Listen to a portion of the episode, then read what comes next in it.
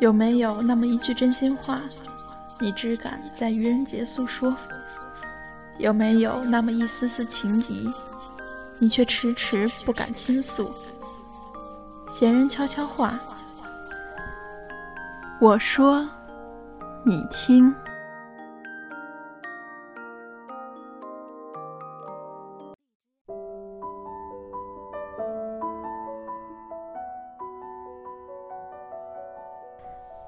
Hello，大家好，欢迎大家收听闲人悄悄话。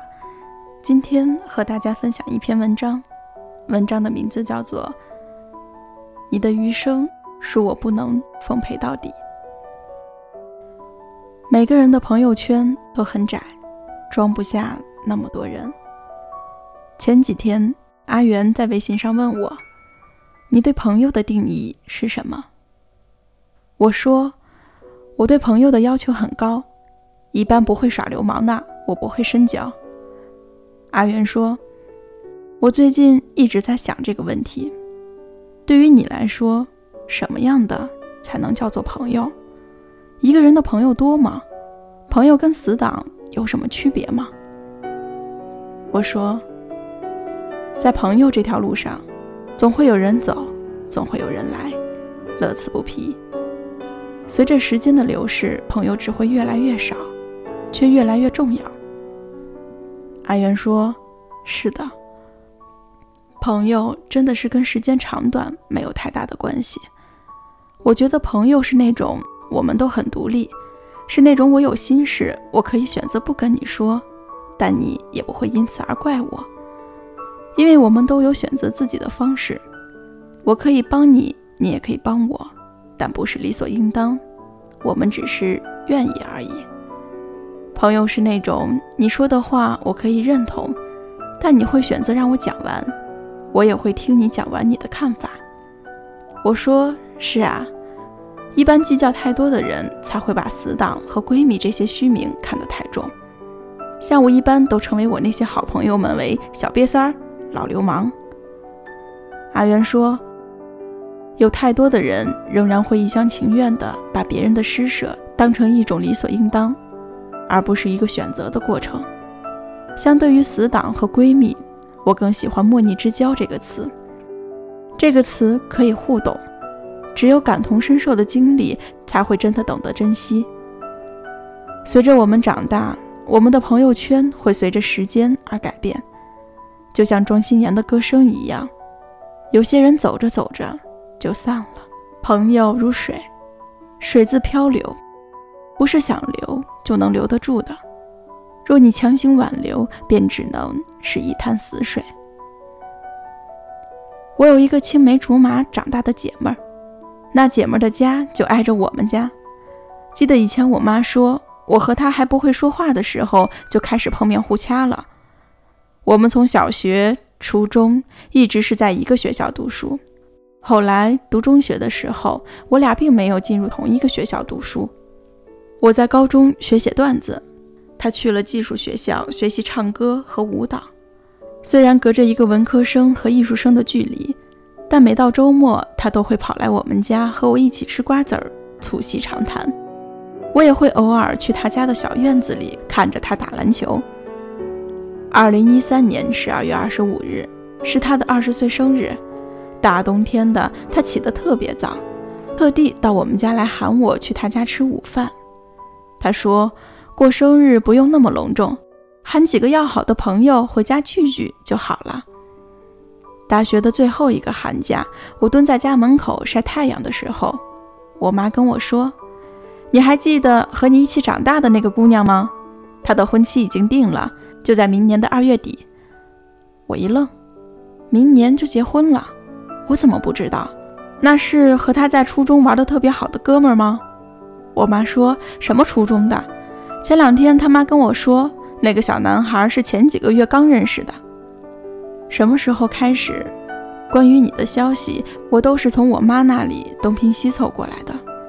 明明我们是一起长大的朋友啊，明明你就在我身边啊，明明我的手机里还有你的联系方式，可我们。就偏偏变成了陌生人。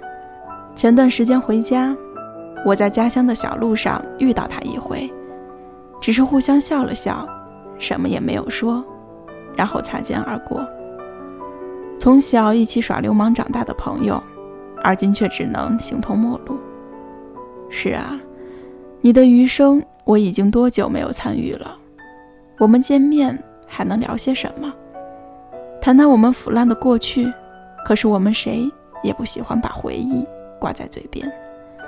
畅想我们的未来，可是我们已经不是在同一个频道上的战友了。是啊，我的余生早就没有了你的影子，你的余生也早就没有了我的声音。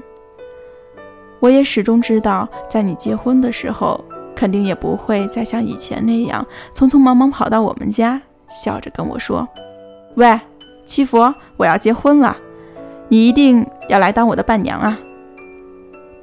在荒唐的岁月里，不是你无情，也不是我无意，只是各自天涯，硬生生把我们二十年的感情宠得连骨头渣子都没有剩下。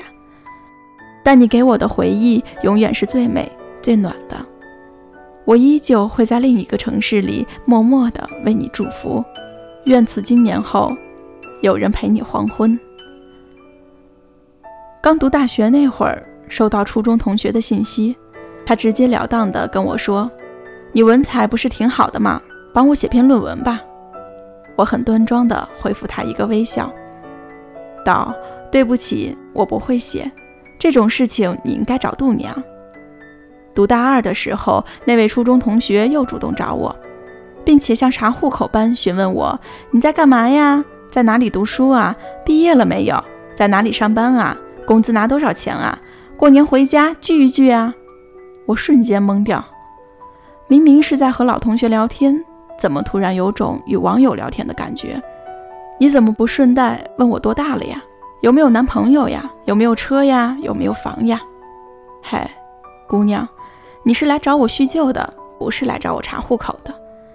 然后那位同学就说：“你变了，你以前可不是这样，感情淡了，等等诸如此类的回复。就像你能一副光鲜亮丽站在舞台中央，而我就不能洗把脸飞上枝头变成凤凰啊！不要怪我无情，无情的是我们的天涯两隔，无情的是你太过多情，以为有人会在原地一直等你。”在这个世间，谁也不是谁的过客，谁又不是谁最熟悉的陌生人。谁会在原地一直等着谁？我们随风漂流，各自安好，这样的结局很美好。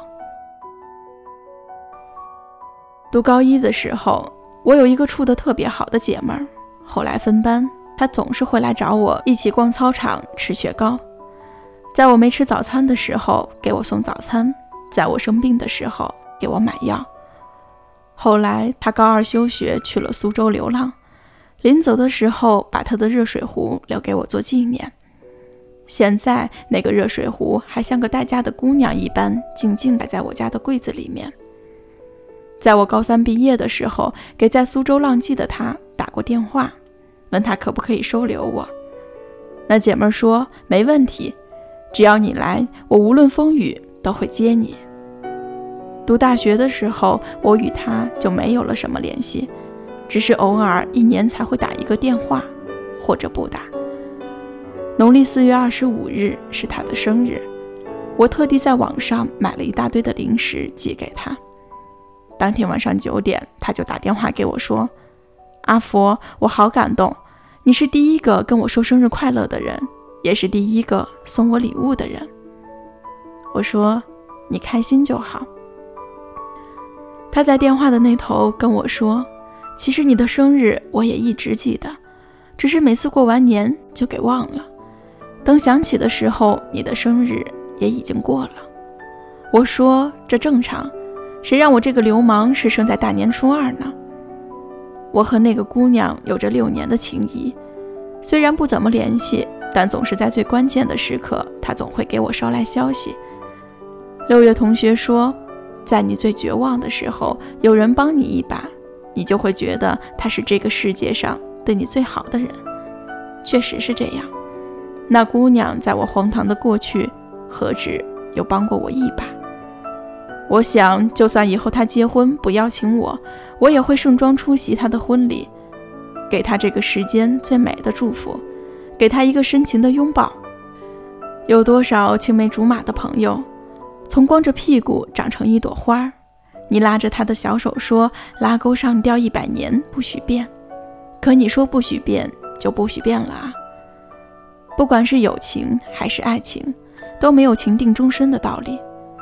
当年你和一个姑娘山盟海誓、天长地久，现在还不是牵着另一个姑娘游湖赏月？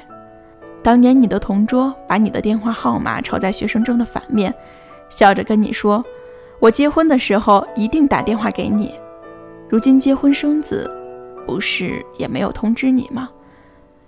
两人相见甚欢时，就勾肩搭背出去把酒踏歌；两人相处不欢时，我依旧把酒献你往日的深情款待，然后笑着分道扬镳，唱一曲高歌，再去招惹另外一个过客。人嘛，怎么可能一辈子跟回忆一起打麻将？终有一天，你的好朋友会跟另一个人打扑克，而你也会求下一个知己与你一起去河边钓鱼。人走茶凉，你不会再续上。陌上花开，我也不会再盼君归来。一句我们感情淡了，你变了，说出了多少世事无常。你说我变了，难不成你就一如初时的模样？你说我们感情淡了，你不是照样活得没心没肺，笑如春风？所以，烦请不要因为有些朋友的离去而耿耿于怀。